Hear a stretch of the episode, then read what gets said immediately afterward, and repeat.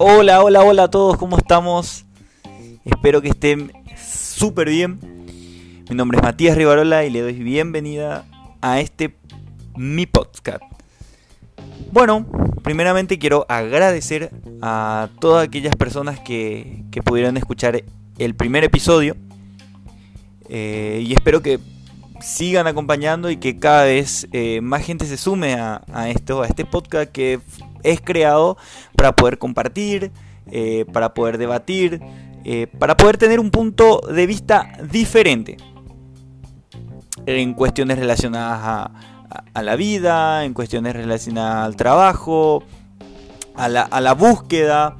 O sea, aquí vamos a estar hablando y debatiendo de muchas cosas eh, de aquellos libros también de que los suelo leer y que me sirven mucho para mi día a día y me sirven también para poder eh, encontrar y tener un estilo de vida, buscar qué es lo que yo quiero y ir creciendo, ir creciendo dentro de la sociedad y creciendo eh, personalmente también, ¿verdad? Sin más preámbulos, vamos a empezar siguiendo el, libro del, primer episodio, seguimos hablando del libro Solo una cosa de Gary Keller. Un libro que, como le dije y habré repetido millones de veces, me encanta. Me encanta. Porque eh, de a poco, de a poco voy implementando las cosas que, que él dice, a las conclusiones que él llega. Y de repente sí, ya existe unos cambios dentro de, mi estilo de vida, dentro de mi vida, dentro de mis decisiones, mi forma de enfrentar las cosas. Eh, pero esto, esto eh, no es de, un día para el otro, esto es cuestión de hábitos, eh, es cuestión de perseverancia y uno va también encontrando diferentes maneras eh, de, entender el libro, de entender lo que, los ejemplos que él da. Y hoy, eh, en uno de sus, de sus capítulos, habla sobre vivir la vida con propósito. Vive tu vida con propósito. Y me encanta este capítulo. Y él habla de tres grandes ideas. Entonces empecemos rápidamente con la primera idea. La primera idea habla de la felicidad surge de camino a la satisfacción. Gary dice que todos queremos ser felices, pero buscar la felicidad no es la mejor manera de encontrarla. La vía más segura para lograr una felicidad duradera aparece cuando dedicas tu vida a algo más grande, cuando das significado y propósito a tus acciones cotidianas. ¿Quién, quién no anda en busca de la felicidad o quién no, quién, quién no quiere ser feliz? ¿Quién no busca la felicidad? Y me encanta, me encanta lo que él dice, De que la vía más segura para lograr una felicidad duradera, duradera aparece cuando dedicas tu vida a algo más grande, a, aquello que, que le das significado y propósito a todas aquellas cosas que haces cotidianamente, aquellas cosas que haces día tras día. El disfrutar de aquellas cosas pequeñas que haces y que te gustan. Ahí, ahí es donde uno encuentra la felicidad. Tratando de, de entender un poco esto, me puse a pensar, porque muchas veces la felicidad va apagándose o, se desvanece lentamente cuando nosotros alcanzamos lo que buscamos. ¿A quién no le pasó? Particularmente me pasó muchas veces. En el que yo logro un objetivo y de a poco va apagándose de a poco me voy aburriendo de aquello que conseguí, ya quiero buscar otra cosa. Desesperadamente ya quiero alcanzar otra cosa. Y no me permito disfrutar. No me permito disfrutar de, esos pequeños logros, de ese camino por el cual tuve que pasar para alcanzar mi, mi objetivo. y simplemente es pasajero esa felicidad. ¿Por qué? Porque yo no disfruté el momento, yo no disfruté el camino. Yo no disfruté de aquellas grandes y aquellas pequeñas cosas.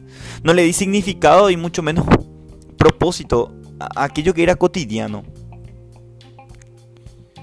Entonces nosotros tenemos que ponernos eh, a pensar qué estamos haciendo. Si realmente nosotros seremos felices directamente ya al, ganando el objetivo, alcanzando el objetivo o disfrutando del camino. Disfrutando del, del camino, de lo que nosotros podemos conseguir de a poco, paso a paso. Él, en una parte del libro, cuando él dice que la, la felicidad surge del camino de la satisfacción, él habla de que debemos implicarnos más en aquello que hacemos mediante la, de diferentes búsquedas, de la manera de diferentes búsquedas, de dar más significado a nuestra vida. Que ese es el camino seguro para lograr, para lograr la felicidad. Que nosotros tenemos que enfocarnos en lo cotidiano, en lo que hacemos día a día y disfrutar de ellos. Porque eso, ese camino y ese sacrificio va a hacer que logremos alcanzar nuestras metas, nuestros objetivos, nuestros sueños. Vamos al número 2. Descubre cuál es tu gran porqué. Gary dice que eh, debemos descubrir cuál es tu propósito. Preguntándote qué te impulsa, qué es lo que hace que te levantes por la mañana y sigas adelante. Cuando estás muerto, estás cansado, estás podrido, estás harto. Eso, eso es el gran porqué.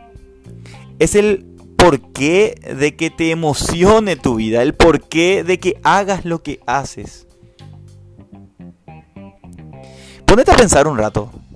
Para la pelota, un momento de silencio y decir, ¿por qué hago esto? ¿Por qué hago esto?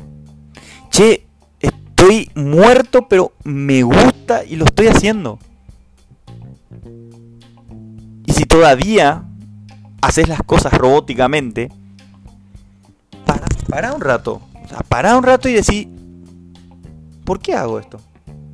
Y que ese, ese sea tu gran porqué, como dice Keller. Que ese sea tu gran porqué para poder hacer las cosas para poder tener y dar un significado a tu propósito.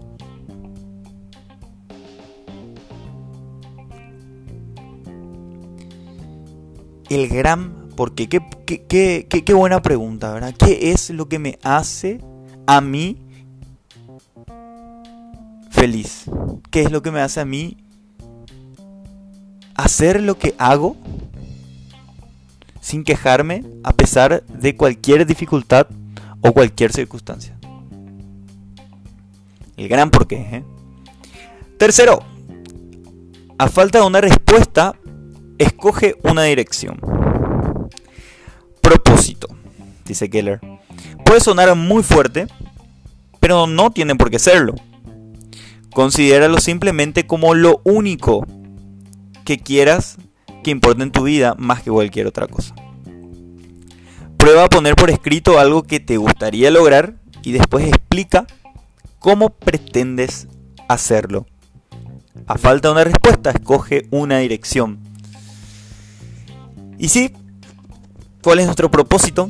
Y ese gran porqué va a ayudarte mucho para poder encontrar para poder encontrar ese camino, para poder encontrar el propósito y es una técnica muy valedera el poner por escrito qué querés lograr. Pero no solamente que sea ficticio y que sea un sueño y yo quiero esto y yo quiero aquello. No, no, no. Ponete a pensar cómo vas a lograr hacerlo. ¿Cómo pretendes hacerlo? Particularmente, y le voy a hablar sobre este, e, e, este proyecto que tengo, que es hacer podcast